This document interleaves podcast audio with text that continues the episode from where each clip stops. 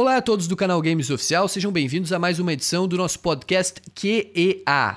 Hoje estaremos discutindo jogos mais difíceis que nós já jogamos. Gostaria de agradecer a presença aqui de Darlan e Brian Scott para participar de edições futuras. youtube.com.br canal Games Oficial join. Estamos, como sempre, em recursos de vídeo aqui no YouTube e em áudio. Através da descrição você consegue encontrar o nosso link no Spotify. Diretamente, já colocando aqui, acho que esse é um tema bastante subjetivo Cada um de nós tem experiências uh, diferentes. A gente até discutia fora do ar aqui como essas experiências podem se moldar para distintas pessoas. Então, acho que alguns jogos, alguns pontos controversos podem é, surgir aí ao longo da nossa discussão, ao longo do, das próximas horas. Sinta-se à vontade também para nos comentários deixar a sua lista ou deixar suas ponderações a respeito do que será falado aqui. Boa tarde, Darlan. Seja bem-vindo. Quais jogos você separou aí? Qual você quer colocar já para chutar a porta, para abrir aqui a nossa, a nossa, os nossos bons momentos de, de discussão? Sinta-se à vontade, Darlan. Seja bem-vindo. Boa tarde, meus caros e minhas caras. Quanto tempo, que saudade. Eu vou citar aqui como primeiro jogo jogo recente que eu joguei que foi o Elden Ring. Que, pra quem não sabe, é do nosso querido papai Miyazaki. E eu zerei ele em torno de 60, 80 horas. E foi um jogo difícil. Vou te falar que para um dos boys deles, que é a Malenia Blade of Mikela. Oh. Eu ouvi essa frase, eu acho que mais de 60 vezes antes de mudar minha build para build roubada do jogo e conseguir matar ela em apenas um minuto. E é isso. Esse, esse momento eu acho que o Brian Scott pode se sentir à vontade também para pontuar. Seja bem-vindo, Brian Scott. É, eu, eu tenho uma bagagem muito menor. Eu não sei se, se tá equiparado do Darlan. Acho que dos jogos da From Software você jogou o Dark Souls 3 antes do Elden Ring, né, Darlan? E, e por hora é isso, né? É, eu, antes do Elden Ring, havia jogado apenas o Bloodborne e, e o Demon Souls Remake. Depois fui jogar o. O Demon Souls de, de, PlayStation 3 também, na verdade. O remake é da, da Bluepoint, não sei se a gente pode considerar, apesar do nível de dificuldade ser equiparado, né? Entre o, as versões de Play 3 e PlayStation 5. E assim, é, o Brian, como alguém que platinou todos os jogos da From Software, tem esse parâmetro para colocar onde se situa o Elden Ring. O que eu posso Opa. dizer Seja bem-vindo, Brian Scott. Quando você quiser aí, é, sinta-se à vontade. É, na minha é, visão, o Elden Ring era um jogo que, ainda que eu tenha explorado uma das. Eu vou usar entre aspas essa, essa palavra falhas, porque depois isso foi corrigido, de uma das builds mais fortes, me colocou assim em situações de. Inclusive contra a Malenia, né? Em situações de ficar com a água até o pescoço. Tem momentos ali, chefes, em que realmente o jogo. Uh, ele te aperta de, de modo que talvez um Demon Souls não tivesse me colocado até então, de, de modo que um Bloodborne não tivesse me colocado, apesar do Bloodborne é, ser um jogo bastante ágil, o Elden Ring uh, tinha essa dinâmica contra a Malenia, assim, que às vezes eu não sabia para onde correr. Era contar com a sorte de ela não é, ativar uma sequência de ataques ali que era em hit kill instantâneo, que eu basicamente não, não tinha o que fazer. Então, uh, mais do que habilidade, talvez, era ficar batendo contra a parede até alguma situação melhor se apresentar. Brian, seja bem-vindo, por favor, Brian Scott. Sei que nesse ponto aqui você vai ter bastante coisa a colocar, então é, o palco é seu aí, por favor. Pode falar o que você quiser a respeito de Elden Ring, em especial da Malene. Beleza. A apresentaçãozinha. É, Brian Scott, lá do Twitter lá. Também tem um canal aqui no YouTube, só que já tem um tempo já que eu tenho deixado ele paralisado por questões pessoais. O Gamer Nacional, né? Enfim, inclusive esse nome Brian Scott aí gera muita polêmica, né? Na verdade, meu nome pessoal é João Lucas. Então, prazer, Darlan aí, prazer também estar tá falando com o Vitor. A gente tem combinado, né, Vitor? Tem um tempo já, alguns meses, inclusive, da gente comentar sobre esses, essas experiências aí. Mas enfim, vamos lá. Elder Ring, boa escolha, hein? Tá, Para começar a conversa, acho que foi uma excelente escolha. Eu, inclusive, coloquei aqui na minha lista aqui dos jogos mais difíceis, principalmente pelo seguinte, caras. Vou falar um negócio para vocês. O Elder Ring, se não tivesse invocações, ele seria o jogo mais difícil da minha vida, certo? Por quê? Porque contra a Malenia, eu fiz um alto desafio. Eu sei que não precisava fazer isso, porque quando eu invoquei a cópia, eu matei de prima, né? Só que eu fiquei, tipo assim, tentando matar sem a cópia durante umas 3, 4 horas. E eu fracassei miseravelmente. Aí, rapaz, eu fui lá, invoquei a cópia e matei de prima. Aí eu falei assim, no outro dia eu acordei, eu tinha um backup de save, né? Eu acordei no outro dia e falei assim, nossa, quando eu chegar em casa, a primeira coisa que eu vou fazer, vou voltar aquele backup para poder continuar tentando matar sem a, a, a famosa cópia, né? Que é a lágrima imitadora. E foram mais seis horas de try, cara. Então foi basicamente 10 horas para poder matar essa Blade of Miquela aí, certo? Então realmente Elder Ring tem um nível de complexidade quando se fala de gameplay absurda. Concordo aí com a, com a é, de ele estar aí e deve estar em várias, vários rankings né, de jogadores individuais aí, que pode até deixar comentários aí futuramente no podcast, como dos jogos mais difíceis. E quanto a os outros jogos da From, né, tipo Dark, eu até coloquei aqui na minha lista Dark Souls 1, 3, o próprio Demon Souls, eles têm ali a sua dificuldade, né? Com certeza, mas eu posso adicionar mais um jogo aqui para o debate? Certeza, Brian, sinta-se à vontade, por favor. Sekiro Shadows Die Twice, para mim é o jogo mais difícil, é, talvez o mais difícil que eu joguei na vida. É porque é difícil assim, mas é exatamente pontuar agora com os jogos que eu coloquei aqui, baseado na mecânica. Né? A mecânica do jogo no começo é bem complexa, é um jogo que depende de muito reflexo, de muita habilidade, agilidade também é, do, do, próprio jogador quanto do próprio boneco. Né? O boneco é também muito mais rápido que o bonequinho do, do Elder Ring e tal, um boneco que tem uma, uma movimentação muito mais fluida. Enfim, para mim Sekiro ele tem ali um patamar, patamar acima de dificuldade do que o Elder Ring. Acho que o Elder Ring eu coloco ele ali talvez no top 3 da From Software, junto com Dark Souls 2. Acho que ele fica brigando entre a terceira e segunda posição. Beleza? Tranquilo, Brian. Uma, uma das coisas, enquanto se falava do Elden Ring, eu, eu fico feliz que você tenha citado o Sekiro, porque eu gostaria de, de perguntar isso. É, antes do Elden Ring lançar, e aí se tinha muita expectativa, né, a partir principalmente daquelas é, críticas, assim, das análises que vieram dos jornalistas, é, tinham opiniões é, divergentes. Alguns jornalistas colocavam o Elden Ring como um dos jogos da From Software mais fáceis, em teoria, porque no mundo aberto você poderia sair de um chefe difícil e farmar, explorar mais. E aí eu acho que é um dos pontos fortes do que nesses jogos, é, e agora num, num, outro gênero, entre aspas, assim, de mundo aberto, o Miyazaki consegue impor, né? Cada jogador contar a sua história, às vezes com uma build quebrada, como foi o meu caso para platinar na, na, versão de PlayStation 4, ou é, propondo-se desafio, como você colocou aí contra a, a Malenia. Agora, no Sekiro, Brian, essa, é, esse universo de opções ele é diminuído porque você não tem, por exemplo, como fazer uh, usar cinzas, você não tem summon, você não consegue invocar o amiguinho para jogar junto.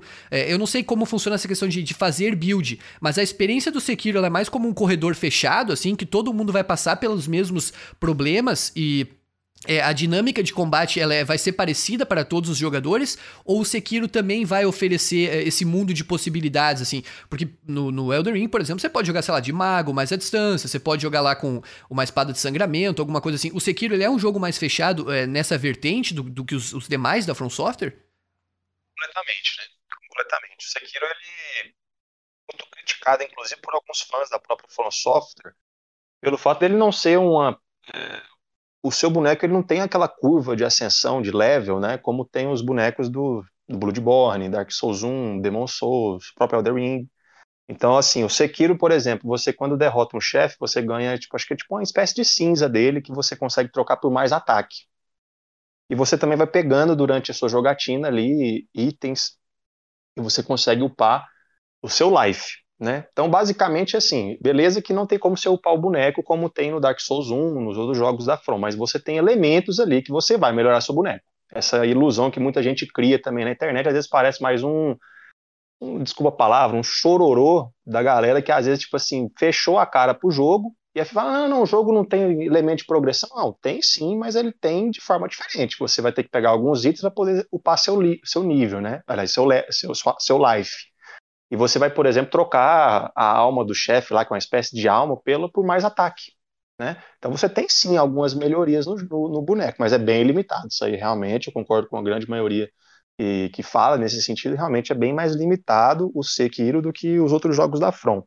Eu gostaria de citar sobre rapidinho que você falou aí do, sobre a crítica do Elder Ring, né? Que muita gente comentava sobre a dificuldade, foi isso que você falou, né? Só me não, e isso, Brian, porque alguns jornalistas colocaram ele como um dos jogos mais fáceis da From Software, em razão de ter esse mapa amplo, aí você podia, entre aspas, assim, fugir dos chefes. Chegou numa barreira ali, você vai lá e farma um pouquinho mais, fica mais forte nesse sentido, né? Eu, eu acredito que assim, isso realmente é uma possibilidade, mas em todo jogo da From tem essa possibilidade, você simplesmente ficar farmando almas ali em algum spot, algum local ali de, de farm. Isso aí sempre aconteceu.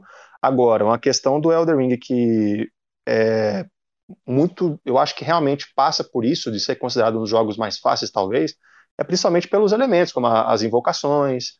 Eu lembro de ter invocado Faca Negra lá para alguns chefes, ele simplesmente dilacera o chefe certo? Então tem invocações, não só a lágrima imitadora, como muito foi criticado por muitos fãs hardcore da empresa, realmente quebra um pouco o jogo, mas tem outras invocações muito fortes. Então o jogo, no geral, ele tem muitos elementos ali, né? Muita. Fora esse mapa, como você falou, você pode ficar ali fazendo bosses secundários ali no mapa, coletando level e simplesmente chegar no final do jogo level 200. Isso é possível. Eu terminei o jogo level 156, eu acho. Entendeu? Mas eu nem fiquei também fazendo tudo, tanto que depois que eu fechei o jogo, eu tive que explorar algumas regiões que eu não tinha feito, né, que eu não tinha chegado aí. Então, eu assim concordo por um ponto e discordo de outros, né? Porque o Elder Ring, por exemplo, se a pessoa quiser se desafiar ao ponto de não fazer nenhuma invocação e ir no X1 com todos os chefes, vai ser possível derrotá-los? Vai. Mas vai ter alguns chefes que vão travar o cara por horas, horas, horas e horas porque de fato são chefes extremamente evoluídos. A, a Malenia, por exemplo, ela, na minha opinião, eu até já falei até acho que em áudio privado para você que eu tava puto na época, e parece um boss de Sekiro teletransportado para um, uma mecânica de Dark Souls, bonequinho lento, bonequinho que demora a virar, bonequinho que tipo assim, entendeu?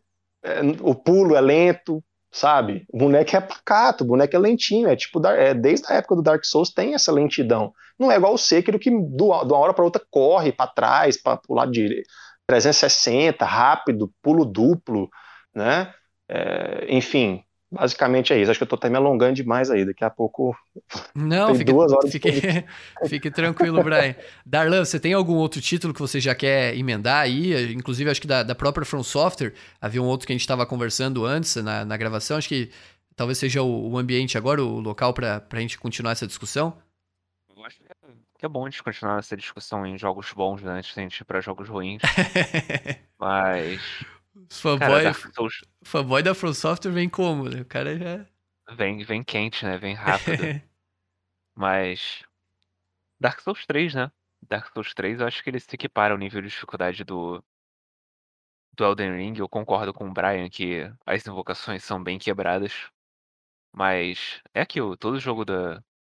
Todo jogo não, mas pelo menos os dois jogos que eu joguei da From, né? Que é o Elden Ring e Dark Souls 3, você tem como balancear ali o jogo para os players que não são tão hardcore assim, são mais casuais.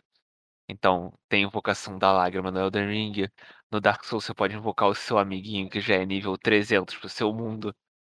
Tem vários tipos de invocações que você pode usar NPC no mapa. Então tudo tem uma forma de você balancear ele. Agora, se você for na raça fazer tudo por sua conta em risco, vai ser bem mais difícil. E é muito mais desafiador. Por exemplo, Dark Souls 3, eu lembro que a primeira vez que eu joguei ele, eu passei do tutorial com uma facilidade incrível. Aí eu fui chegar no primeiro boss realmente do jogo, eu travei nele, e aí parei de jogar por três meses e só voltei porque um amigo meu insistiu muito pra eu jogar, senão eu tinha desistido.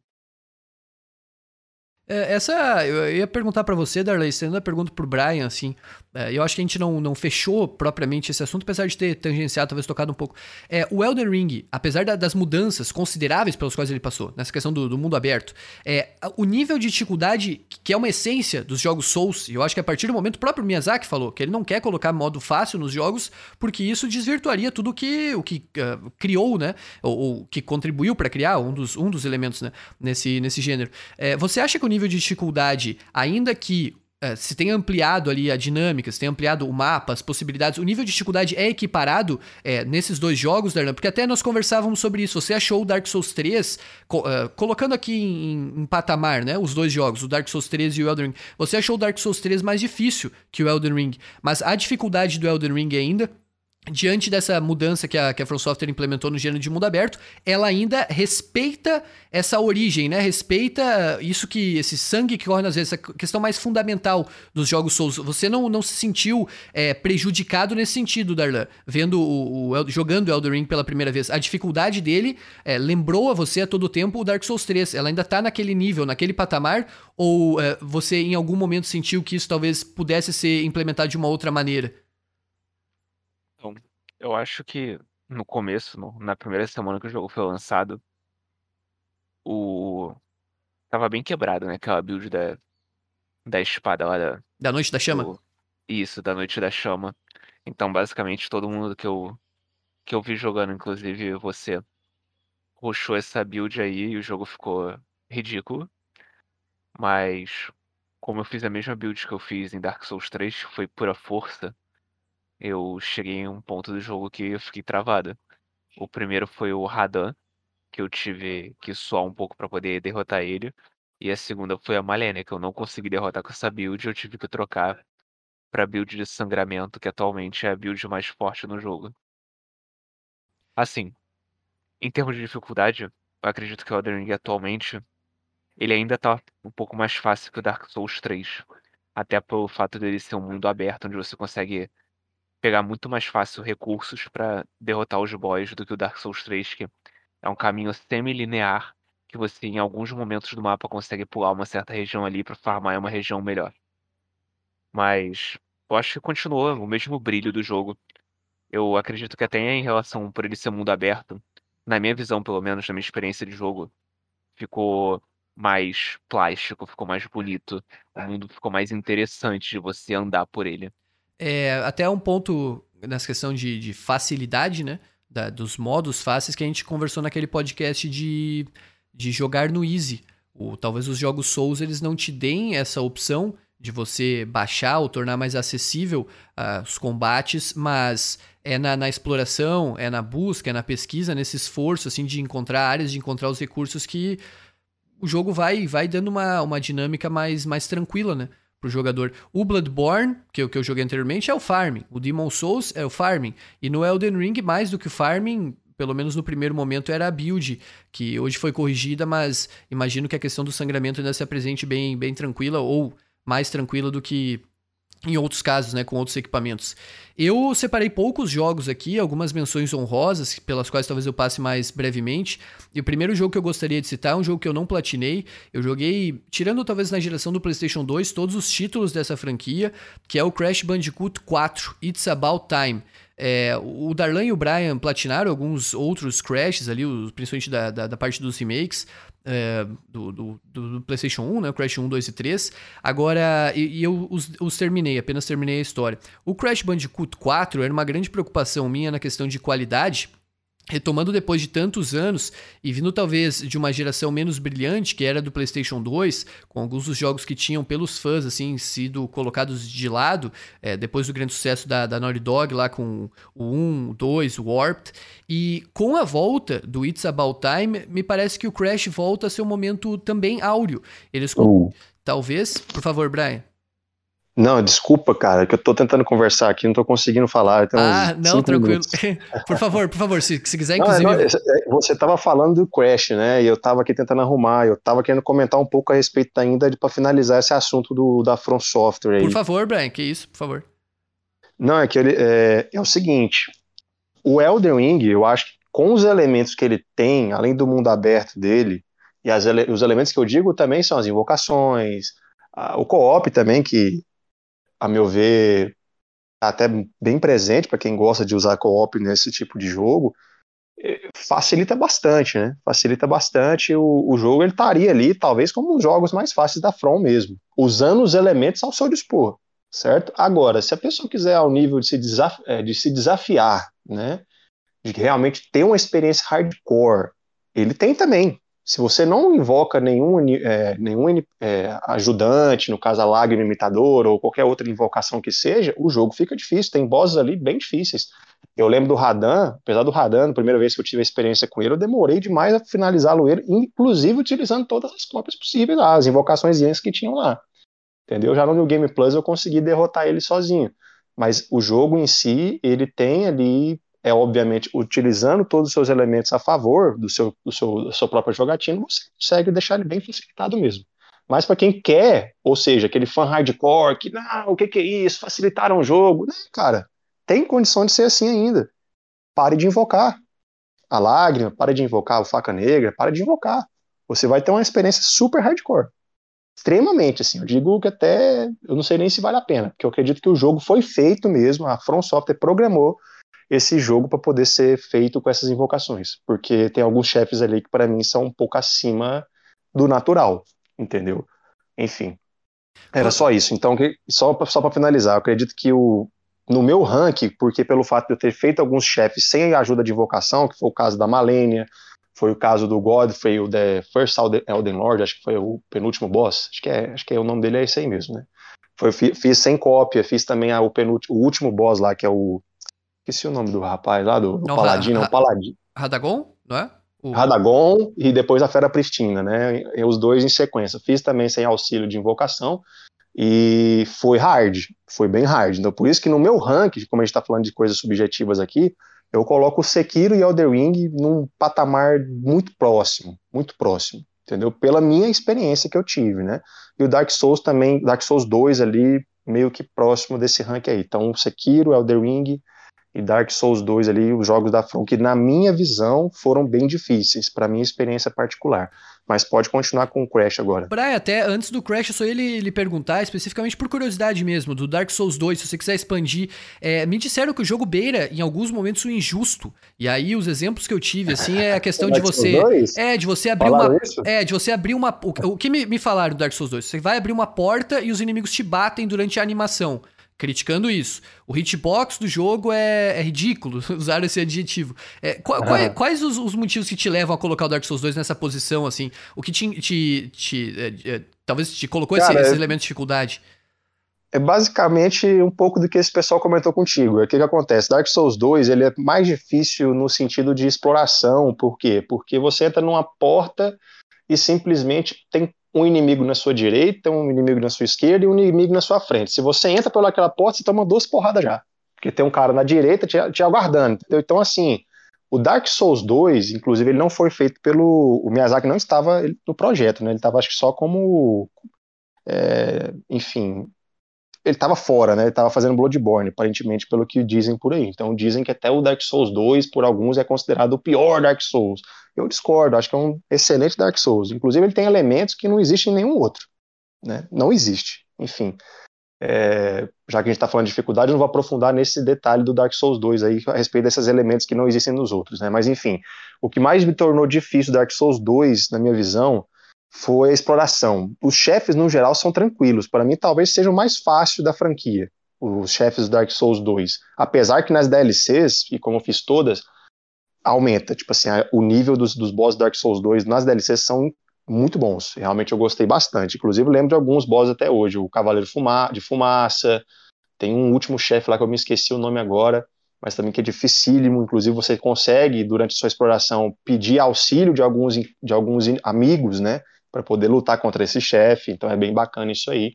É, são chefes bem difíceis na DLCs. Mas basicamente são a exploração. O que, que seria a exploração? É você chegar numa porta e ter quatro, cinco inimigos para poder te pegar. E isso dificulta, por quê? Porque o Dark Souls, como o Dark Souls 1, o Dark Souls, o Demon Souls, que você já teve experiência no Demon Souls, né? São jogos que é melhor você enfrentar um a um. Você, quando enfrenta, tipo, tem dois, quatro, cinco inimigos na sua frente, ou dois do lado direito, dois do lado esquerdo, um na frente, dificulta muito, porque seu boneco é lento, o jogo é mais cadenciado, né? Dark Souls é um jogo por si só mais cadenciado, mais lento e acaba dificultando, porque eles às vezes eles colocam situações ali bem trolladoras, né? Uma, uma gíria, né? Troll, de fato, para poder te ferrar. Tem algumas situações ali. Então, por isso eu coloco ele nessa, nesse ranking da From aí. Ele tem essas dificuldades por conta dessas sacanagens que a empresa vai colocando em você. Algumas peças que ela vai te pregando. Às vezes aprender na morte, né? Às vezes o que Exatamente. Me... Você morre pra... O que me estressa muito. Armadilha, coisa do tipo. O que eu eh, ia dizendo a respeito do, do Crash Bandicoot 4 é que eu uh, imagino ali que a Activision conseguiu recriar em qualidade o que a gente já vinha tendo no PlayStation 1 e também eu tive a oportunidade de no PlayStation 1 jogar, claro que eu era, era menor, era criança na época. É, inclusive, eu pensei muito em colocar vários jogos de PlayStation 1 aqui na minha lista de jogos mais difíceis, só que eu não sei se seria justo assim. Jogos como Twisted Metal, como Tomb Raider, como Resident Evil, que por vezes eu jogava e não conseguia zerar lá na época. Também o acesso à informação informação era outro, né? A gente não. É, o que se tinha, assim, de, de talvez guia, acompanhar eram revistas, conversar com pessoas que já jogaram. Então, aquela geração em especial tinha jogos bem difíceis. Os Crashes no PlayStation 1 eu consegui zerar eles, mas não sem muita dificuldade. E o Crash 4, além da qualidade, ele retoma um pouco disso, mas com uma complexidade, com uma densidade muito maior. Porque o gênero de plataforma hoje em dia oferece mais recursos, a tecnologia evoluiu e usando desses recursos, eles colocam no Crash 4, principalmente eu gostaria de citar uma, uma coisa, assim, sendo bem direto, as máscaras, que você consegue alterar a gravidade, consegue alterar a questão de, de velocidade do personagem, mas muitas dessas máscaras passam a ser inclusive combinadas. E o Crash 4 nas fases finais, em especial, se torna assim, um dos jogos uh, que mais me deram dor de cabeça, talvez ao longo de, de toda a minha experiência com videogames. Existem dois dois modos colocados ali para você gerir a vida do personagem. O modo que lembra o clássico lá, que você tem aquelas suas vidas contadas. Isso apresenta também no, nos remakes. E o modo que eu chamava de Nutella, que você pode morrer infinitamente e o jogo só tem uma contagem progressiva. Então ela vai subindo, né? Um, dois, vai contando quantas mortes você tem. E muitas fases lá do final eu acabava completando com, sei lá, beirando 100 mortes por exemplo. Então é um jogo assim que eu gostaria de retomar. Eu tenho ele em, em mídia digital, mas uh, apenas depois de, de, tentar ali os remakes, né? E gostaria de fazer os troféus. Não sei se eu tenho condições, se eu tenho habilidade de conseguir isso, porque de fato é um jogo bastante complicado, talvez dos mais difíceis que eu joguei na vida. Em muitas fases, assim, simplesmente pelo, uh, pelo ato de zerar, eu já me, me me penitenciei, assim, demorei bastante, bastante, bastante. Me questionei se eu conseguiria simplesmente completar aquelas fases. Imagina o que seria completá-las dentro de tempo, completá-las, sei lá, de, de ponta cabeça, com os desafios lá que o jogo coloca para você conseguir as gemas. Então, Crash Bandicoot 4 de Sabal Time é um excelente jogo, qual eu recomendo, assim, nesse sentido de, de boas experiências de videogame, mas com essa ressalva da dificuldade. Provavelmente vai causar um estresse aí, se, se, a pessoa, enfim, se tem alguma, algum tipo de cobrança nesse sentido. É um jogo bastante. É, incômodo pela sua, pelo seu desafio. Eles fizeram um bom trabalho da Activision, talvez até com um certo exagero, superando em muito ainda aquela dificuldade que já era elevada lá do, dos de PlayStation 1. Mas o 4 certamente não, não poderia faltar aqui na minha lista, pelo menos. Eu diria que dos três remakes da, da trilogy, ou remaster, enfim, eu senti mais dificuldade no primeiro só. O segundo e o terceiro foram tranquilos, tirando a fase de gelo do segundo jogo, que é terrível, abominável aquela fase. Aquele level design aterrorizante. O resto é bem de boa. Mas é um jogo difícil, realmente. Desde o Play 1 era um jogo difícil e ele continua um jogo difícil, só que com gráficos melhores agora. Fase de gelo do 2, você falou, é que você controla o ursinho lá? É com a Coco ou não? Com o Crash? Ué? Não, não, não. É, é uma fase de jogo normal, só que o estágio bônus dela, que tu tem que ir e voltar deslizando no gelo, passando por umas. por uma história de madeira que te esmagam, passando por umas bombas, aquilo ali foi. Nossa, tive pesadelos. Você tem que passar pela, pelos bônus lá para quebrar as caixas, né? É isso, né? Isso, aí tu ah. tem que ah. ir e voltar na fase, porque tem uma caixa que fica invisível que tu libera ela no final e tem que voltar. Meu Deus.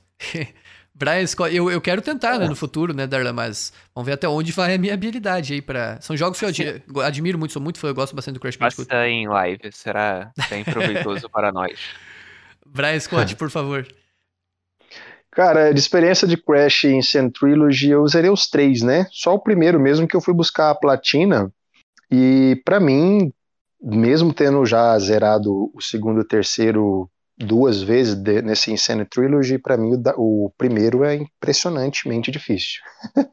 não, não assim no sentido de só zerar. Eu como fui até pegar é, a platina, tive que fazer aqueles, aquelas speedruns lá e tudo mais de tempo tal. Nossa, cara, muito chato. Tem uma fase que eu me recordo que é uma, eu esqueci o nome dela, mas é uma que você tem que tem tipo um, uma espécie de porco, aqueles porco que tem é, os dentes, né? E ele fica correndo para lá e para cá numa ponte, que é, a ponte ela tem vários locais que se você pisar cai na hora, entendeu? Você tem que ficar calculando o pulo, ou você pode usar a cordinha, é tipo, é um corredor. É, acho que você deve lembrar dessa fase. É um corredor assim que tem, enfim, que você tem que calcular o pulo, é muito complexo, muito complicado. E fazer speedrun isso aí é extremamente traumático. Traumático. E realmente, Crash 1, para mim, eu não joguei o 4, né? Dizem que o 4 também é impressionantemente difícil quando se fala de desafios aí de buscar o 100%, por exemplo. Mas o Dark o quase falei Dark Souls, né? mas, o, mas o Crash, pra mim, até coloquei na minha lista aqui, tá? O Crash 1 tava na minha lista aqui dos mais difíceis que eu já joguei, principalmente para buscar o 100%. Foi extremamente complexo. Inclusive, eu não busquei aquele, o, aquele troféu que você tem que fazer o speedrun naquela fase bônus lá, que é uma fase que eu esqueci o nome agora. Não é Slippery é... Climb, uma coisa assim, Brian? Storm, acho que é, é, não, Storm é, Ascent, eu acho que é Storm Ascent. Isso, é. Storm Ascent. Isso, essa fase aí, só de fazer ela, você já é um vencedor brutal, porque que fase eu achei difícil, cara. Não, é, não o Darlan tá zoando. Ele vai meter, vai ficar metendo agora a marra aí, Darlan. Não, imagina aquela fase na speed, cara, que você tem que acertar todos os times de pulo. Nossa, impressionante, cara, dificílimo. Nem imagino como deve ser o desafio de tempo lá. Dizem... Pra quem tem dois dedos e um cérebro é tranquilo, cara. Não, mas aquela. Dizem que aquela fase foi cortada do Play. Eu não sei se é do Play 1, acho que foi do Play 1 que ela foi cortada. E é adicionada agora como uma homenagem aos fãs, uma coisa assim, né, Darlan? Foi, mas foi. É complicado. Eu, eu, assim, acho que esses jogos de plataforma até não é um, é, um gênero, assim, que eu tô tão habituado a jogar. Antigamente até jogava um pouco mais, porque eles é, costumavam ser mais lançados, né? Haviam mais jogos. Mas tem jogos de plataforma nesse estilo, assim, que, cara, podem ser muito complicados, muitíssimo complicados. O Crash é apenas um dos exemplos, né? Um, acho que talvez pela popularidade, enfim, por, por eu curtir bastante, mas outros aí poderiam ser colocados também, certamente. É, Darlan ou Brian, se quiserem já introduzir aí, abrir a porta do, do próximo citado aí, do próximo jogo, por favor. Vou iniciar dessa vez aqui que eu vou fazer tipo um compilado, que são Opa. três jogos, três jogos numa situação só. Eu coloquei aqui na minha lista o Resident Evil 2 Remake a speedrun para poder conseguir a bazuca infinita. Sim, é, é, o jogo em si é tranquilo, tá, pessoal? É bem de boa. Mas essa em especial, esse speedrun para você conseguir uma bazuca infinita no, no, Resident Evil 2 Remake, eu achei um pouco complexo, um pouco difícil. É Resident Evil 8, esse aí, o Village, modo mercenários, coloquei aqui também esse, esse asterisco aqui. E o Resident Evil 1, também a speedrun e também o, a, o modo invisível, né? Que você tem que derrotar, você tem que zerar o jogo e você não enxerga os inimigos, nem os chefes, nem os zumbis, e eu achei um pouquinho difícil também, um pouquinho não, para não dizer muito difícil, né? E basicamente é isso, franquia Resident Evil é uma das franquias que eu mais gosto, e ela normalmente ela tem desafios ali. O, a, a, o zeramento é, normalmente é tranquilo. Eu nunca achei nenhum Resident Evil muito difícil. Mas é, esses pormenores que eles colocam, essa, esses desafios, esses modos mercenários, por exemplo, que eu coloquei no Resident Evil 8 Village, essas formas de você zerar o jogo, por exemplo, ah, zere só na faca, ou se não, zere nesse modo invisível do Resident Evil 1, é um negócio a se acrescentar, pelo menos a meu ponto, na minha, na minha, na minha lista de jogos mais difíceis aqui, eles estão com esses, com esses momentos. Sem querer diminuir, Brian, o Resident 8 e o 2 Remake, assim, é, enfim, né? Eu admiro muito o Resident 1. É, quem, quem platina e tal, porque é algo que eu, que eu gostaria, eu quero no futuro tentar, assim. Eu joguei ele no passado, é um dos jogos mais importantes da, da história dos videogames, sem dúvida. Acho que não, não é um exagero é, falar isso. E ele tem ali vários tipos de, de zeradas diferentes, né? De, de posições que o jogo faz, pelo menos para platina. Eu diria, Vitor, que o Resident Evil 1 ele é o mais difícil de se platinar. Desses do 3 que eu comentei aqui agora, uhum. ele, é, ele é mais difícil, porque ele acaba que você tem que fazer vários tipos de runs. Eu não lembro exatamente quantas são, acho que são seis runs. Tem que zerar o jogo acho que seis vezes. Posso estar equivocado aqui. Mas é mais ou menos por aí. E todas de uma forma diferente, ah, na faca, na speedrun, apesar que tem algumas maneiras de você zerar, por exemplo, na faca e fazer na speedrun ao mesmo tempo. Eu não lembro se eu fiz exatamente assim, já tem um tempo que eu platinei esse jogo. Mas, enfim, realmente Resident Evil 1 é um jogo complicado, cara. E ele complicado. tem umas mecânicas assim mais old school também em algum sentido, né, Brian Scott, comparando com, com os demais, né? É, não, ah, sei se, é, não sei se é uma expressão correta, assim, se dá para captar o que eu quero dizer, mas é, você morre lá, volta direto pro, pro último save. Eu não sei se o 2 é assim também, o 2 remake, eu não joguei. Mas a câmera do, do 1 diferencia-se do 2 remake, do 8 aí que é em primeira total. pessoa e. Eu até eu não quero eu não quero adiantar o tema porque eu sei que depois vai vir outro jogo sem estragar aí, sem prejudicar é, a sua apresentação, Brian, porque vai vir outro jogo do Shinji Mikami. Mas depois eu quero lhe perguntar ah. como os jogos do Shinji Mikami se comparam, porque você está jogando inclusive aí o Ghost War Tokyo agora que é um dos lançamentos, os últimos jogos em que ele é, atua, né, como um dos criadores. Mas eu, eu tenho essa, essa curiosidade, sendo que você já completou vários jogos do, do Shinji Mikami depois em, em saber. Uh, eu quero aproveitar entrando nesse tema assim de jogos é, nesse, nesse gênero em geral para colocar aqui um, um, jogo que acho que talvez é, entraria até no mais no âmbito assim de dimensão honrosa e até antes do podcast começar nós estávamos conversando sobre ele que seria o Outlast 2 o Outlast 2 eu não iria citá-lo dentre os dois que eu preparei assim que são jogos mais que, que me vem à mente realmente do que eu sofri bastante e tal, sem prejuízo dos, dos demais. Não quer dizer que, que os demais foram, foram fáceis, enfim. Mas o Outlast 2 é um jogo que muitas vezes é atribuído como muito complicado, em razão eh, principalmente da conquista em que você tem que zerá-lo no permadeath, sem ter a possibilidade de morrer e sem uh, utilizar a troca de baterias ao longo da campanha. Esse é um jogo que, mais do que a dificuldade colocada pelos elementos em si, pelos inimigos, é, pelos talvez puzzles, pela sua pela, pela dinâmica de como você vai explorar, é, mais do que isso, é, é um jogo de persistência. Você tem que eh, encarar os seus próprios, uh, a sua, sua própria mente, o seu próprio psicológico, porque é um jogo ali que vai demorar em torno de duas horas e meia, que não possibilita saltos de cutscenes, então a todo momento você vai ter que assistir essas cutscenes, e o início do jogo é muitíssimo carregado dessas cenas. Você vai perder muito tempo. Além de ser, além de ser um elemento dificultador, né? Porque você. É o tempo que você. Vamos supor que você morre aos 40 minutos de run. E você volta lá pro começo. Você perde o ritmo nesse tempo de cutscene. Nesses, vamos supor, nesses 5, 10 minutos de iniciais. Você vai perder um pouco o ritmo. Você não vai chegar naquele começo lá tão no ritmo. Né? Não, é verdade, Brian. Não, que isso, pode ir, Darlan também quando, quando quiser ir. É, uma coisa que eu senti, Brian, assim, no Outlast, que foi talvez uma das primeiras experiências que eu tive com jogos permadeath, é, é essa questão de você não poder falhar e 30 segundos depois está enfrentando o desafio de novo, ou aquela parte que você falhou, é uma das coisas a se considerar. Uh, o Elden Ring, por exemplo, com a Malenia, chefe, chefe dificílimo.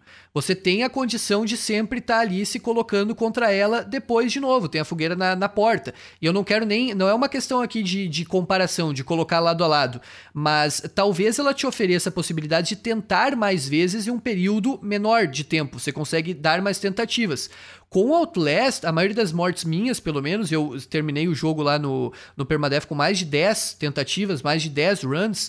A maioria das mortes eram justamente no início. Tem uma parte da, da lagoa que você vai é, atravessar com um barquinho, ela é bem extensa, até não coloca risco nenhum de, de morte naquele momento. E eu só passei dela duas vezes.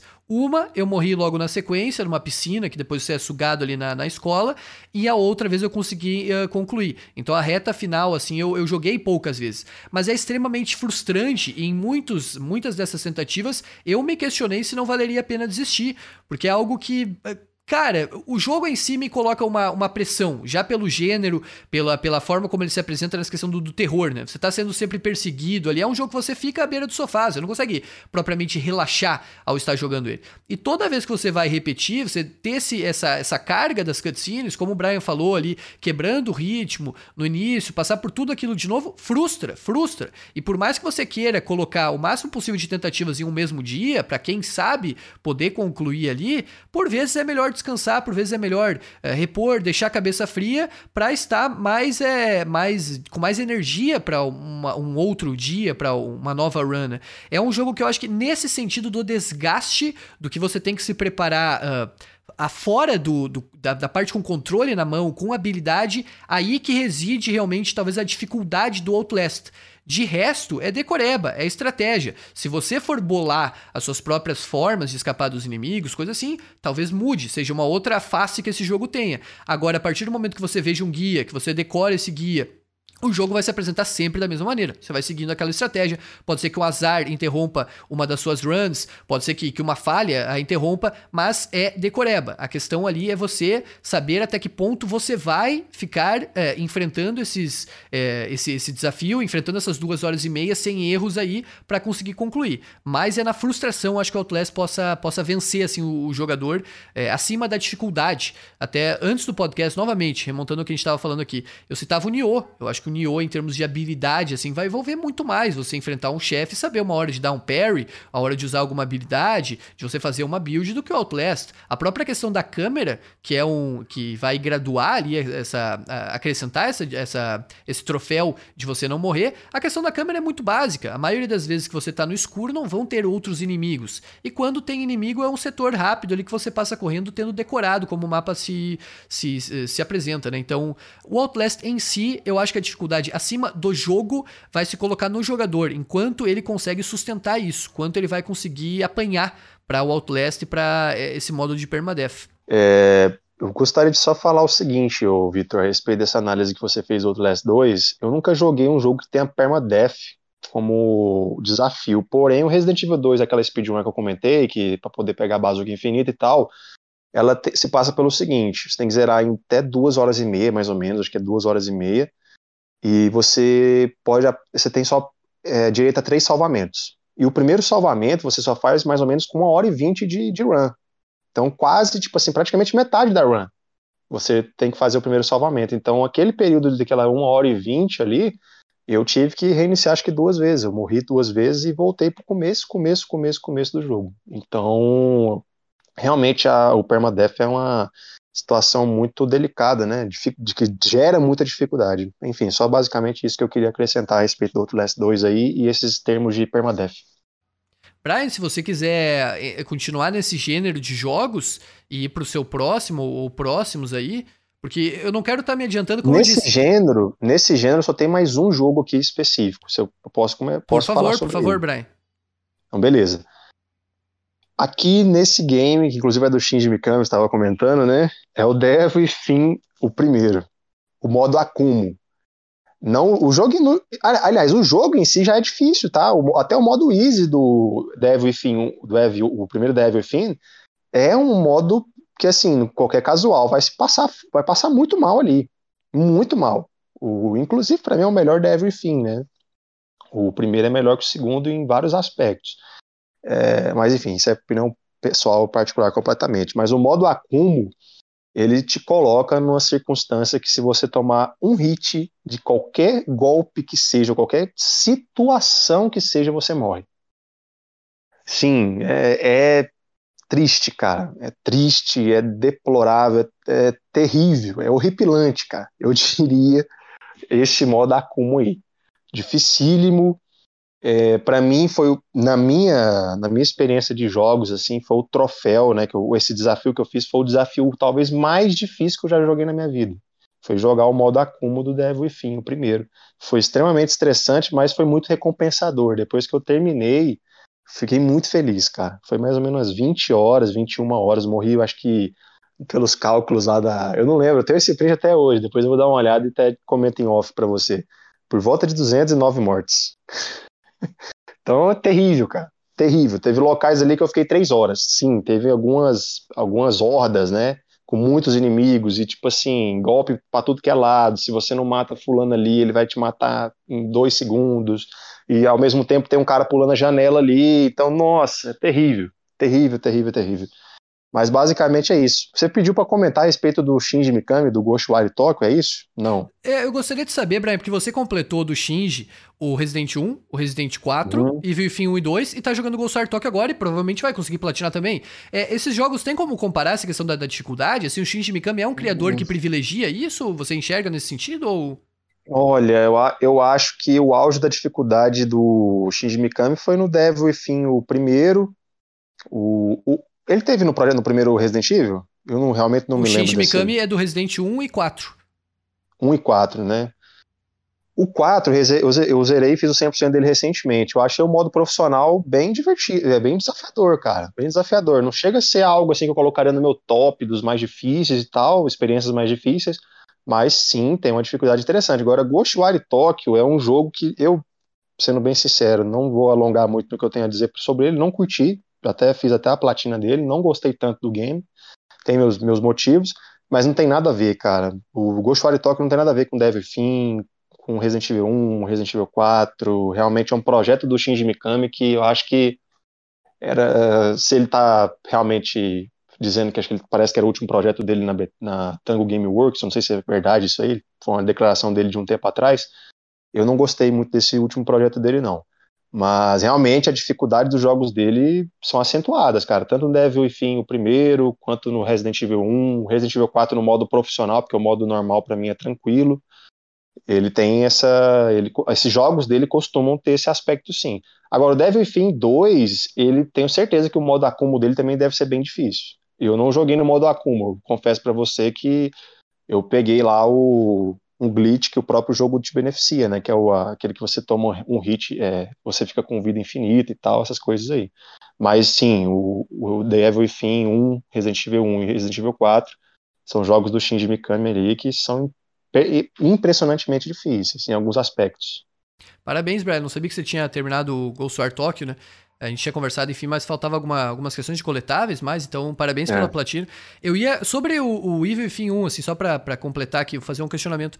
É, como muda? Porque você falou que inclusive no Easy ele é difícil. É, tem muita mudança na estratégia para você jogar em alguma dificuldade como o normal, sei lá, e, e ir pro Akumo, é, no sentido de. É, no caso você colocou até no, no, seu exemplo ali, hordas e alguns inimigos específicos você tem que matar para poder atravessar. Como fica essa, essa dinâmica da, da estratégia? Ela é muito alterada, assim, ou a questão da precaução de você se preservar dos inimigos ela é parecida, jogando em dificuldades mais baixas e no acúmulo? Cara, é, algo totalmente diferente. É difícil até você eu, eu pegar isso na cabeça agora, na mente, tipo assim, porque tem um tempo já que eu joguei, mas o modo acúmulo é espécie de barata voa, cara. Tipo assim, é uma adrenalina a mil, é dificuldade extrema, porque, como eu falei, é um hit. Se um cara ia jogar um machado e te acertar lá de longe, já era. Se o cara te chegar, chegar em você e te dar uma porrada, você morre. Então, se inclusive tem inimigos no Devil Fim, o primeiro,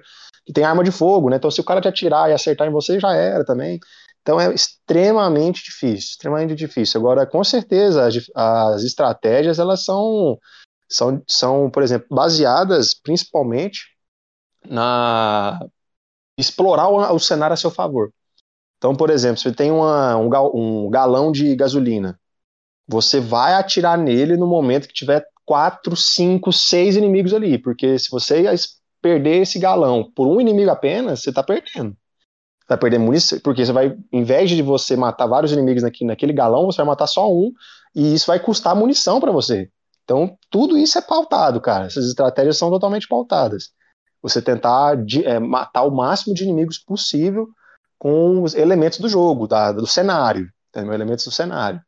Porque, de fato, eu acho que é isso. Acho que eu consegui responder a sua pergunta assim. É, é basear, você, a diferença do The Evil Within na dificuldade easy ou normal para o modo Akumo é que você, no modo Akumo, você vai ter que explorar o cenário a seu favor totalmente. Não que no na dificuldade easy, no normal, você não tenha que fazer isso. Você pode fazer isso também. Mas no Acomo, se você não fizer, você já tá ferrado. Você não vai conseguir êxito. Basicamente é isso. Entendi, entendi, Brian Scott. É, eu não, eu não, não sou assim muito desse gênero. É, quem sabe no futuro até venha jogar. Agora, é o que. Não, não apenas você, né? Geralmente é um, é um consenso geral, assim, de que o Eve Fim é um, certamente um dos jogos mais difíceis de se platinar, né? Por causa do, desse modo, justamente. Darlan, se você quiser continuar aí com algum outro da sua lista. Bom, eu estava só esperando aqui quietinho, né? Oportunidade de fala.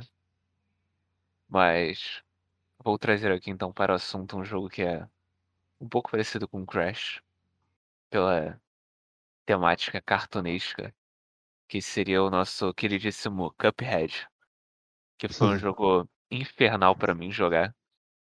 Eu me senti uma criança de 10 anos que não tinha nenhuma coordenação motora, porque aquele jogo é uma merda. Mas eu platinei e é isso.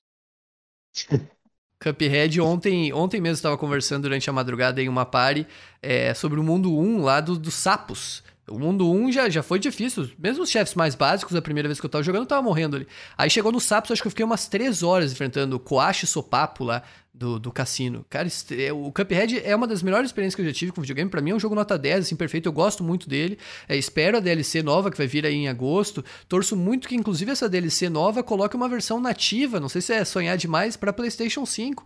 Quem sabe com alguma outra melhoria, né? É, numa das lives, quando a gente fazia ainda as lives um tempo atrás, é, uma discussão boa que se gerou nas lives é se o Cuphead poderia, pela natureza dele, ter alguns recursos de próxima geração, ou se talvez ele perdesse um pouco da, dessa essência de, de como ele foi desenvolvido, sei lá, colocar 120 FPS, perderia um pouco talvez da, daquele tipo de, de cartoon, daquele tipo de, de animação feita à mão que, que ele tem, o que se poderia é, retirar aí do, dos videogames de próxima geração com o Cuphead? Eu, eu pessoalmente acho, torço que sim, né, que, que se colocasse mais uma platina aí junto com a DLC, mas é um jogo extremamente divertido, extremamente eh, bem, bem conseguido, né? bem realizado.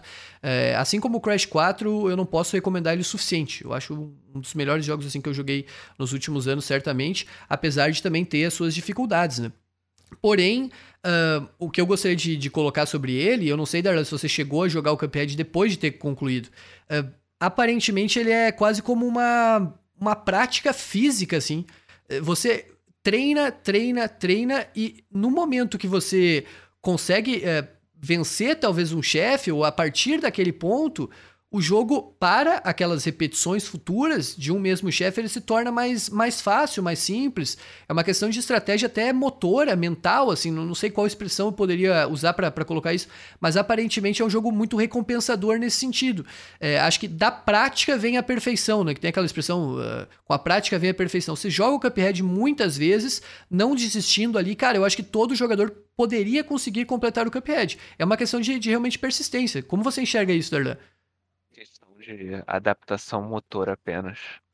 Você praticar onde os inimigos estão, onde os tiros irão, que geralmente é sempre no, nos mesmos lugares. Então é só você repetir, repetir, repetir, até uma hora que você vai conseguir e vai ver que era mais fácil que, do que você pensava na sua primeira vez. E como você disse, é igual praticar atividade física.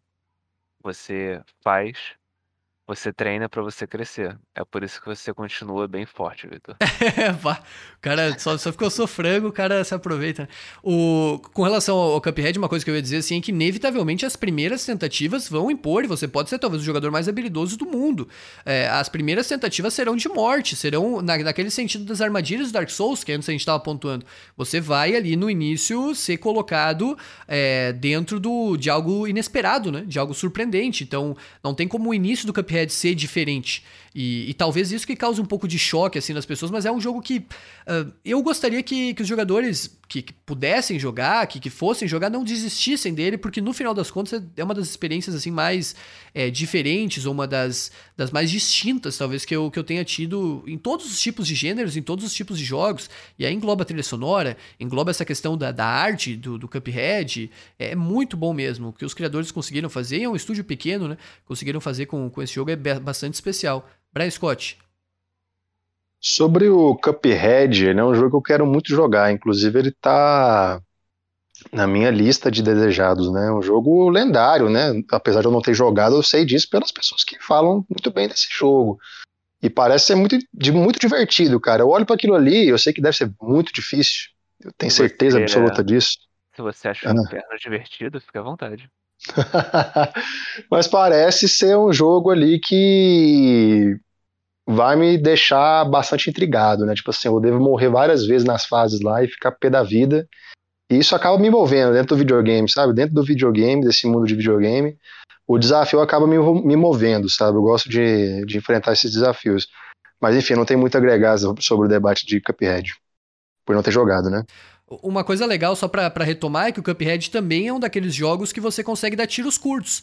Você joga a fase por vezes, morre em 30 segundos ali, sei lá, dois segundos depois você já deu o load e já tá jogando de novo. Então isso é bem, bem legal. Faz com que essa prática se torne bastante é, recorrente. Isso é o que eu tava comentando sobre o Outlast 2, né? Isso não quebra ritmo, isso é legal. Isso, isso que você acabou de falar não quebra o ritmo, você continua no ritmo, né? Você continua jogando o tempo todo ali, não tem loading demorado e isso faz com que você tenha êxito mais rapidamente.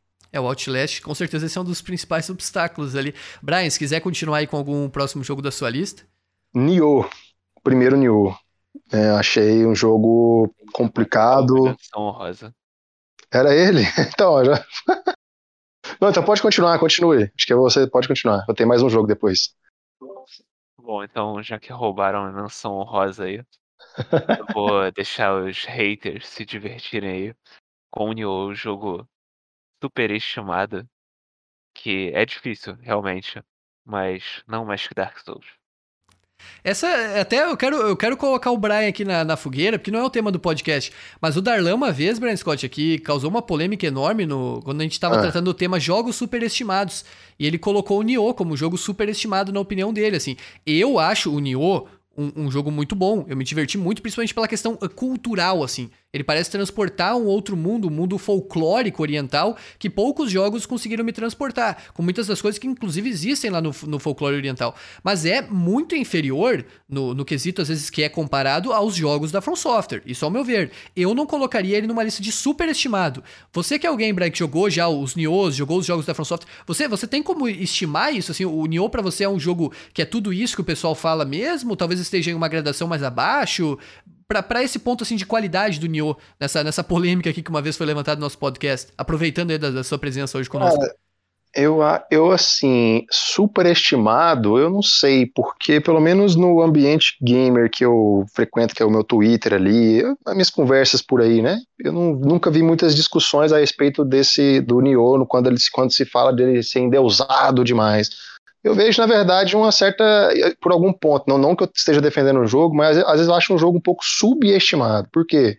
Porque é um jogo que eu vejo muita gente é, colocando uma venda, simplesmente para tapar os olhos ali e não olhar para esse jogo. Né? Eu acho que quem, por exemplo, gosta da From Software poderia experimentar coisas fora dela também.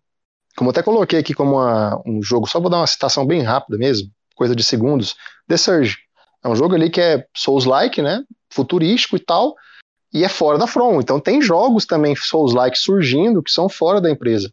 Mas enfim, o Nioh, eu não acho ele um jogo extremamente um, é, 10 de 10, não. Eu acho ele um jogo desses jogos da From aí junto com ele, eu colocaria ele num, num degrau abaixo, é o, o Nioh.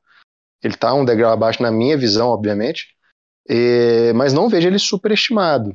Acho ele um jogo muitas das vezes, inclusive, subestimado pelas pessoas, pelas pessoas não olharem para ele, muitas, muitas dessas pessoas. Mas, enfim, sobre falando da, da dificuldade do Nioh, eu achei o jogo com a dificuldade é, mediana, mas em alguns momentos muito estressante. Vou dizer o porquê. É, tem momentos que o yokai gira, dá duas espadadas e te mata. Isso para mim é um, extremamente estressante. Porque, por exemplo, o Sekiro, você não vai ter nenhum chefe ali que vai te dar dois hits e te matar. Normalmente ele, a mecânica dos chefes vão sobressair na, é, sobre, em, a, acima do dano, né? Porque, por exemplo, existe a dificuldade baseada na mecânica e existe a dificuldade baseada no dano. Por exemplo, tem boss que vai te matar em dois tapas. Aí vão falar, nossa, ele é difícil. Não, ele não é difícil, não, ele é um merda, só que ele dá dois tapas e te mata. Tá ligado? Porque a mecânica dele é simples, mas se ele der dois tapas, te mata. Mas enfim, é, Nioh, não vejo ele é, é, superestimado. É, coloquei ele na minha, na minha lista aqui porque eu achei essa parte da dificuldade dele baseada nesses yokais aí. Em alguns momentos eu acho extremamente apelativo, é, apelão mesmo, difícil, difícil. E uma coisa que eu gostei do Nioh, que não tem nada a ver com dificuldade, alguns chefes, acho uns chefes bem legais, cara. Eu lembro de uma monja até hoje, uma monja que parecia Wolverine. Louquíssima, bizarra. Achava louco jogar contra ela ali. É um jogo bacana, cara. Tem bosses legais. Recomendo, viu? Recomendo. Pra quem curte Souls-like ali, acho que é um jogo que tem alguns bosses interessantes. Eu gostei ah, bastante. Rapidão, favor, rapidão. Pai. As DLCs do jogo, recomendo também, fortemente. Só que são três DLCs e tem acho que dois ou três chefes por DLC, cara. É extremamente difícil. E são chefes muito bons. Principalmente a última DLC tem um boss ali excepcional, diria, o último, né? O último chefe. Eu, eu ia colocar, Brian Scott, que a respeito do Nioh, na época que eu, que eu estava jogando até na Twitch, eu e o Darland teve algumas desavenças lá, não, não vem ao caso agora, mas a, a campanha do Nioh, a forma como ela se apresenta, durante, quando, quando eu estava indo uh, em busca da platina, tirando os pacotes extras de jogo, uh, ela tem uh, uma. Ela tem um prisma, assim, ela é colocada de um, de um jeito, ela é vista, o, a, a forma como você tem que se preparar para ela é muito diferente do que será nos próximos caminhos, né? Talvez exista um Nioh a ser platinado, um Nioh a ser detonado, a ser zerado, e um Nioh a ser enfrentado para abismos, um Nioh a ser enfrentado para detonados posteriores. É, inclusive, quando eu joguei para platinar, eu tive, jogando ao vivo, muitas, muitas, muitas ajudas de dicas, assim, uma das pessoas que, que mais me ajudaram, deixar um abraço a ele, foi o Pedro Raimundo, que basicamente montou, assim, a minha build, me deu as dicas do que eu precisava para jogar de katana, e o jogo, por isso, a partir disso, sabendo os equipamentos que pegar, isso é uma parte da, da arte do Nioh, assim, o montar build, saber formar o seu personagem, é, o jogo se tornou muito mais fácil. Mas o Pedro sempre me dizia que era uma build que ele estava fazendo, enfim, formando ali, me ajudando, para é, a platina, apenas até este ponto. E aí eu gostei do que você falou, Brian, a respeito dessa, dessa parte dos hits e de como os hits impactam na vida. Talvez enquanto a gente discute dificuldade aqui, a gente esteja falando de vários tipos, daquela dificuldade que frustra, daquela dificuldade que te faça perder o ritmo, no caso do Outlast, uma expressão até que você utilizou, daquela dificuldade que, que de fato é, te coloque à prova a habilidade sua como jogador, e daquela dificuldade que é, que é baixa, é, baixa não no sentido de, de não haver dificuldade, mas daquela dificuldade que uh, ela é muito punitiva, que ela talvez seja mais, uh, enfim, um sentido de, de rasa, Simplesmente o, o desenvolvedor ali. O dano pro... alto. É o dano alto, isso. O programador ali, o desenvolvedor colocou um inimigo que é muito parecido com as outras vezes que você já enfrentou, só que dessa vez você simplesmente não pode ser atingido por ele. E o Nioh, neste caso, assim, em particular, eu imagino que quanto mais você venha a se aprofundar nele, o Darlan pode dizer porque o Darlan fez na, no PC as conquistas da, dos outros caminhos. Mas quanto mais você for se aprofundando, mais esses erros vão sendo diminuídos, né, Darlan? Não sei como você pode, principalmente, comparar o Nioh de antes desses pacotes dos caminhos, o Nioh de antes dos abismos e do que é o Nioh depois. É, a, a, questão muda muito, né, Darla? É, é, um outro, um outro visual que ele se coloca, né? Eu tenho uma grande crítica, pois os caminhos não mudam nada nas fases. Apenas o nível de dificuldade dos bichos. Dano. É o mesmo bicho, é a mesma fase, é muito chato, meu Deus, que jogo chato ele fica. Talvez um pouco da sua crítica é nesse sentido do, do repetitivo, né? Que você Exatamente, por, por isso que eu acho que ele é superestimado. Porque você faz. Você zera ele no modo normal, que é o primeiro caminho. Show de bola, pô, várias coisas novas, várias coisas pra descobrir na fase. Aí você vai fazer os outros caminhos mais difíceis e você pensa, pô, vão ser novos caminhos, mas é o mesmo caminho, só que o inimigo tá só um level acima de você. É isso. É, nisso aí eu posso concordar totalmente, porque apesar de não ter zerado o caminho, o segundo caminho, eu comecei até 10 dias atrás eu entrei no Nioh. Joguei o Nioh 10, 10 dias atrás. Eu tenho a platina dele, né? Tem as DLCs, mas eu não tenho o 100%, né? O 100% você tem que zerar necessariamente todos esses, esses caminhos aí, pelo que eu saiba. E realmente é bem repetitivo. Não, eu, eu me senti assim, não motivado a continuar nesse segundo caminho ali. Entendeu? Para mim foi suficiente zerar a primeira vez, pegar a platina e depois fazer as DLCs. Para mim isso foi muito mais do que suficiente. Agora, pode ser que daqui um ano e meio, sei lá, alguns meses daqui para frente, eu sinta saudade do jogo e volte a jogar ele também nesses caminhos aí. Até passei acho que da primeira região. São acho que seis regiões, não lembro exatamente. Eu passei da primeira. Mas enfim, realmente não é não é muito motivador não. Até porque são esses caminhos, acho que são cinco, quatro, mais ou menos, né? Você vai ter que ficar repetindo. São, acho que são quatro ou cinco mesmo. É bastante coisa. É, o último jogo que eu separei, não sendo menção honrosa aqui, é o que eu costumo responder quando me perguntam qual o jogo mais difícil que eu platinei. E aí vai muito, talvez, do, do momento que jogou, é, da, da, minha experiência prévia, né? É o GTA 3. O GTA 3 pode parecer de, de início assim, um título meio, meio fora da, da, curva de tudo que a gente vinha discutindo até agora. É, a platina do GTA 3 a que eu me refiro não é a do Definitive Edition, é o GTA 3 de PlayStation 2. Quando eu joguei ele, eu já tinha jogado outros GTAs de PlayStation 2, GTA San Andreas. Mas o GTA 3 é um, é um, outro universo em si. É o jogo que foi lançado aí três anos, cerca, isso, três anos antes do, do San Andreas, 2001. E ele tem muitas coisas que se diferem do que o San Andreas depois vem apresentar. Você não consegue girar a câmera do personagem, você não tem um mapa aberto no menu de pause, você não consegue botar o, o indicador de onde você quer ir. E para muitas das missões, essas formas como a mecânica de gameplay vai se apresentando acabam tornando atividades que talvez sejam para os próximos GTAs, principalmente o San Andreas, porque o Vice City tem muito muito do 3 ainda, apesar de ser mais fácil. Acabam tornando muitas atividades que são triviais nos futuros, no GTA 3 simplesmente um inferno. O Definitive Edition eu senti que facilitou um pouco, e aí eu não sei se é em razão de eu já ter antes disso feito o GTA 3, que é um dos mais difíceis que eu já joguei, uh, ou se o Definitive Edition em si corrigiu por agora ter mapa, por agora ter GPS, por agora poder girar a câmera sem tornar o jogo em primeira pessoa, é, algumas dessas mazelas, alguns desses problemas que anteriormente tinham. Fazer os rampages foi muito complicado, zerar a história foi muito complicado, off-roads muito complicados. Off-roads eu fiquei no total 7 horas para fazê-los, todos eles. Então eu, o GTA 3 eu tinha completado 100% dele ao, ao, vivo na época, e foi um jogo ambulância, não dá para esquecer de citar, ambulância ainda no Definitive, um desafio em si. O GTA 3 foi um jogo que basicamente tudo o que envolveu as atividades dele foram estressantes, foram difíceis e em muitos casos, assim, eu, eu realmente me sentia como se eu nunca tivesse jogado um jogo dessa franquia anteriormente. Acho que assim como o Resident 1, hoje mais cedo eu vinha falando, ele vale a pena ser jogado pela sua relevância histórica né, na, na, na indústria dos videogames, mas é um jogo que para mim se mostrou bastante desafiador em, todos, uh, em todas as atividades que, que ele impunha, né? inclusive a história principal. Então, imagino que um jogador aí queira só zerar, talvez, se não tiver alguma experiência prévia com os GTAs, também venha possivelmente sofrer um pouco. Pelo menos é como eu me senti lá na época. Então, o GTA 3, somando-se aí é, com, com os outros jogos que eu citei, foi uma das experiências mais traumáticas em termos de dificuldade para mim nos videogames. Brian, você tem um último jogo a colocar?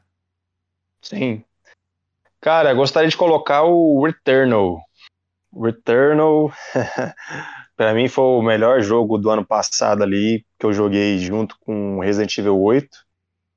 O Return, inclusive, ele envelheceu melhor, né? Aquele jogo que eu penso nele e eu tenho melhores lembranças do que o próprio Resident Evil 8. Então, acredito sim que ele foi meu, meu GOT, né? O famoso GOT aí do ano passado. Meu, meu jogo favorito. E o Return, assim, eu detonei ele, realmente joguei muito bem ele. A partir do momento que eu, do jogo, no jogo, mais ou menos ali com 3, 4 horas de jogo, eu estava bem dentro daquele mundo ali. E eu fui até muito bem. Até comentei com vocês que só o único chefe que eu morri foi o, o, segundo. Eu morri uma vez. Eu tive uma tentativa nele, não deu certo, e depois eu consegui matar. Todos os outros foram de primeira. E foi bem difícil, assim, não que. Não, não é porque eu consegui derrotá-los de primeira que foi fácil o jogo, né? Eu morri várias vezes durante as fases ali e tive que vou começar do zero tudo de novo, pelo fato do roguelike, né? O elemento roguelike, ele dificulta muito essa jornada, tanto do retorno, imagino naquele Hades também, apesar de eu não ter jogado, deve ser um jogo ali que deve ter uma dificuldade baseada nessa questão de você voltar muita coisa, perder muito do que você já tinha. Então, Return está aqui como minha última é, citação. Não chega a ser um jogo extremamente difícil, mas eu gostaria de ter comentado sobre ele aqui. E basicamente é isso. O Returnal você jogou muito bem, Brad Scott, porque eu, pô, o que eu apanhei para esse jogo, assim, foi, foi brincadeira. Todos os chefes, acho que nem o, o, segundo eu não cheguei a voltar completamente do início, porque eu entrei numa daquelas câmaras que você pode retornar, mas eu morri para essencialmente todos os chefes. Hoje em dia, o Returnal, talvez alguém que escute podcast e venha jogar, Principalmente, algo que me deixa muito feliz, ele vai fazer parte do catálogo de imediato já da nova PS Plus. É, é um jogo que talvez é, de início assim cause um pouco de, de receio das pessoas que venham ou uh, venham a o adquirir. Só que agora estando nesse catálogo, mais jogadores podem ter é, essa possibilidade, né? Acho que coloca o Return assim em um palco que é muito bom que ele seja colocado, porque eu concordo com o Brian Scott no sentido da, da qualidade que esse jogo tem. Eu gosto muito da House Marquia, desenvolvedora. Outro jogo dela foi o meu primeiro jogo no PlayStation 4, o Resogun, que é um jogo 2D de nave, 2.5D de naves, também com um nível de dificuldade um pouco elevado, apesar do Returnal ser, ser mais complicado. E a partir desse momento agora que os jogadores forem jogar o Returnal na PS Plus ou que o adquiram, o Returnal ele tem hoje em dia duas coisas que eu acho que tornam ele talvez mais facilitado. Eu nem, nem quero reclamar, não, não vou ser daquelas pessoas do Souls lá que, que ficam revirando os olhos para as mecânicas. Mas o Returnal hoje adicionou co-op, então você pode jogar a campanha em co-op inegavelmente, não sei como fica a vida dos inimigos, mas o jogo deve ser facilitado a partir disso, pelas estratégias que você pode bolar e tal. E o jogo tem a possibilidade hoje de você desligar o videogame uh, antes de morrer. Algo que na época que eu estava jogando. E eu imagino que você também, né, Brent Exatamente. É, você tinha que. Não tinha o que fazer, ou colocava em modo repouso. A minha, so, a minha sorte, Vitor, foi que quando, durante minha jogatina, eles adicionaram esse patch durante o tempo que eu estava jogando. Então eu tive até condição de aproveitar esse patch. Que foi, por exemplo, ter que fazer esse famoso pause, né? Sim. Apesar que esse pause não deveria ser um elemento facilitador, você deveria ter desde o launch, né? Deveria ser desde o lançamento isso aí. É, eu acho, esse, esse ponto eu acho justo, né, Brian? É assim, o que eu cito de, de talvez é facilitar é porque por vezes eu ficava jogando lá umas várias horas a mais até morrer, ou enfim, eu, que não precisava de fato, né? Dá para deixar o videogame em repouso ali, mas eu ainda tinha medo disso, de daqui a pouco pois cair é, imagina só você ter que, exatamente, imagina só você ter que deixar o videogame em repouso é. para poder deixar o negócio para continuar. Isso é chatíssimo, né, cara? Então realmente foi falha demais ali da Housemark, na minha opinião, nesse sentido aí. E eu comento aqui, né? Acabei de. Você falando aí, eu acabei de lembrar dessa situação do co-op, né?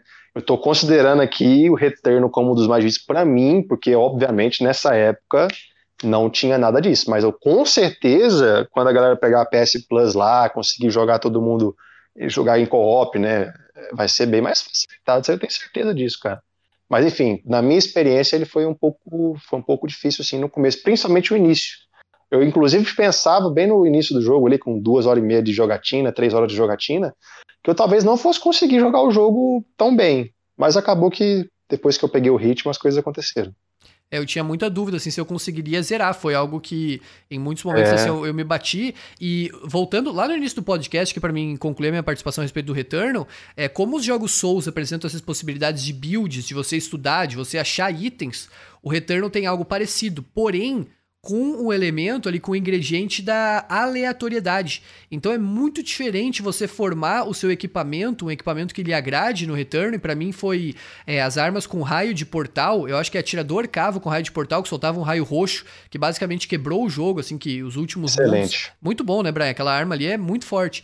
É, e você sabe o que tem que fazer, sabe o que tem que encontrar, só que no Returnal você pode ir em um lugar 30 vezes e não achar essa arma. Então é uma coisa ali de, de você também contar com a boa, com um bom grado do jogo em si, né? Pra encontrar coletável, nem se fala, né, Brian Scott? Acho que a platina também, ela, ela tem um, uma, esse tom assim Terrível. de de, de frustração muito grande. Né? Que, as que as empresas não façam o que fez o Return com a Rosemark e que não façam o que fez com o Goshiwari Tokyo do Shinji Mikami lá com a Tango Gameworks.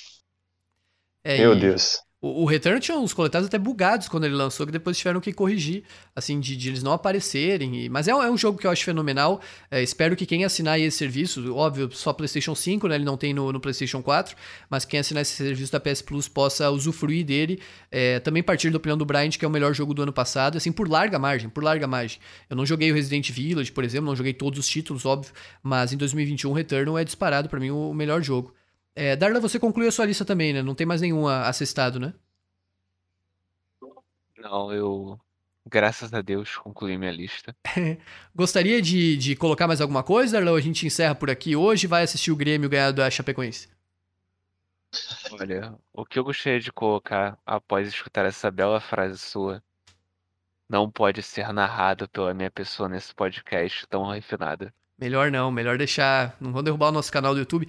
Obrigado, Darlan. Obrigado pela sua participação aqui sempre com a gente. Eu brinquei no início do podcast, tá? Mas sinta-se sempre bem-vindo aí se quiser voltar em edições futuras. Tava apenas zoando aí. Então é. Eu me sinto agora como o Will Smith. O Will Smith, eu sou o Chris Rock. Convidado a me retirar pelos não, próximos não, não. 10 anos. Ah, entendi, entendi, entendi. É, ainda, mas o Will Smith ainda pode ganhar o Oscar, né? Ainda tá, a academia ainda pode premiar ele. Só foi, foi banido lá, polêmicas. Brian Scott, sei que você aí sempre tem, enfim, outros compromissos, mas agradeço a sua participação, é, peço desculpas aí pela demora, né, que a gente teve em marcar esse podcast. Espero que você tenha gostado aí de participar com a gente, né? A gente tem mais essa conversa... Falta um mês já que a gente conversa é... sobre esse podcast. É, pá, sou, sou meio enrolado aqui, Brian, mas finalmente saiu, mais no sentido, assim, de, de conversa informal, mas acho que você agregou bastante aí na sua experiência e futuramente, se quiser retornar aí, Brian, sempre sinta-se convidado, viu? Acho que a gente pode Beleza. sempre contar aí com a sua. Com, enfim, os jogos que você joga, a sua opinião aí para adicionar, né? Para incrementar aí a nossa qualidade assim do podcast. Porque com o Darlan aí fica, fica difícil, né, Brian? Com o Darlan é sempre complicado. Não, o Darlan, o Darlan aí é monstro. Darlan é monstro. Por favor, é, Brian, cara, você deixar eu, uma palavra eu final. Que agra... Eu que agradeço aí, peço até desculpas aí, porque acho que eu falei demais, hein, mano. Nossa, dá uma editada. Se precisar, edita aí. Entendeu? Peço desculpas, você fala muito melhor que o Vitor. É, não, é verdade. Aí, eu, eu às vezes me sinto não, aqui no gerador de Lero Lero. Eu vou falando, eu me perco e. Por favor, Brian, continue. Cara, já, já que já, é, para poder a resenha finalizar com o conteúdo gameístico do que trata o podcast, eu vou dizer o seguinte: só uma, só uma observação, porque isso não está na minha lista aqui, nem coloquei anotado aqui nessa para poder comentar, mas durante nosso podcast eu acabei pensando e falei, cara, eu vou comentar sobre isso. The Last of Us e a Uncharted 4. O modo punitivo de The Last of Us e o modo, se não me engano, Demolidor? esmagador. Ou brutal, se é tem o brutal também. Enfim, é do, do Uncharted 4. Pra mim, o The Last of Us é muito mais inteligente, a dificuldade, do que a inteligência artificial do Uncharted 4. Eu lembro de ter me estressado muito jogando esse modo, não sei se era demolidor, brutal, enfim, não sei qual que era, mas era pra poder pegar um troféu lá da maior dificuldade, que tinha lá das- na lista de troféus, e eu lembro de ter ficado puto, desculpa, desculpa a palavra, né, da vida, pelo fato de que você estava numa horda de inimigos gigantesca e você era descoberto por um cara aqui na sua frente e o maluco a 50 metros de distância estava headshot. Tipo, você começava a atirar em você loucamente. Eu ficava louco, falava, cara, qual que é a lógica disso? Qual que é a lógica de eu ser descoberto por um maluco que tá a um metro de mim e o cara que tá lá a 50 metros de distância, eu não tô nem vendo o cara, o cara começa a atirar em cima de mim, começa a me fuzilar. Isso me deixou bem frustrado. Mas no The Last of Us, eu achei muito diferente. Achei muito melhor a inteligência artificial. Achei um jogo muito melhor para quando se trata de dificuldade, de jogar a dificuldade maior dele. Para mim foi muito mais divertido do que o Uncharted 4. E são das mesmas, da mesma empresa. Estou falando para é, fazer o contraste, né? Para as pessoas verem que, de fato, mesmo que a empresa tenha jogos ali, elas, eles são distintos, né? Alguns projetos são distintos em alguns elementos. E a dificuldade do The Last of Us, para mim, torna o modo punitivo muito mais gostoso, muito melhor, muito mais desafiador do que o próprio Uncharted.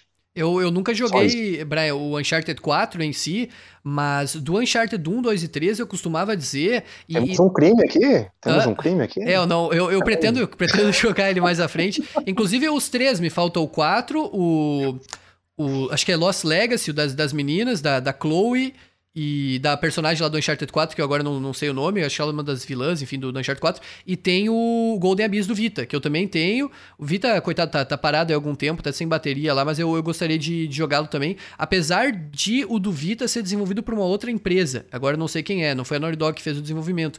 E com relação ao Uncharted 1, 2 e 3, eu sinto por vezes, eu não joguei no Brutal, que é a dificuldade DLC.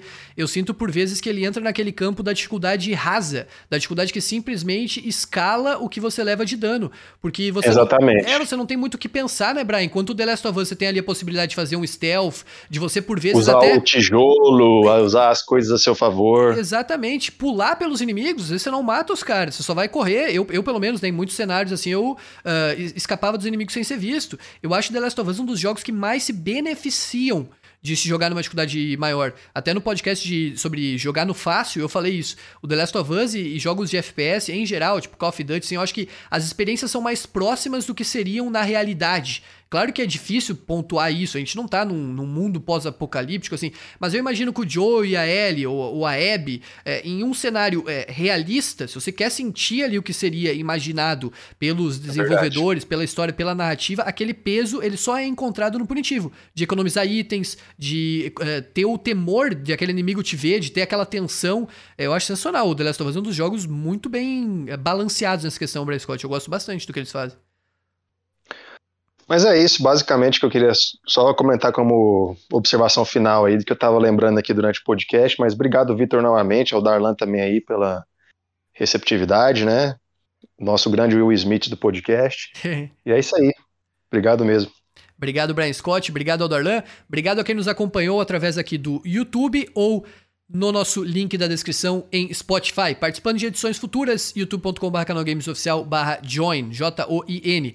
Voltamos em breve com o tema de usar guias em jogos. A gente vai ter uma discussão aí controversa a respeito do uso de guias, do uso de tutoriais, enfim, de tudo que isso é, envolve. É, muito obrigado, então, a quem nos acompanhou. Fiquem bem e até a próxima.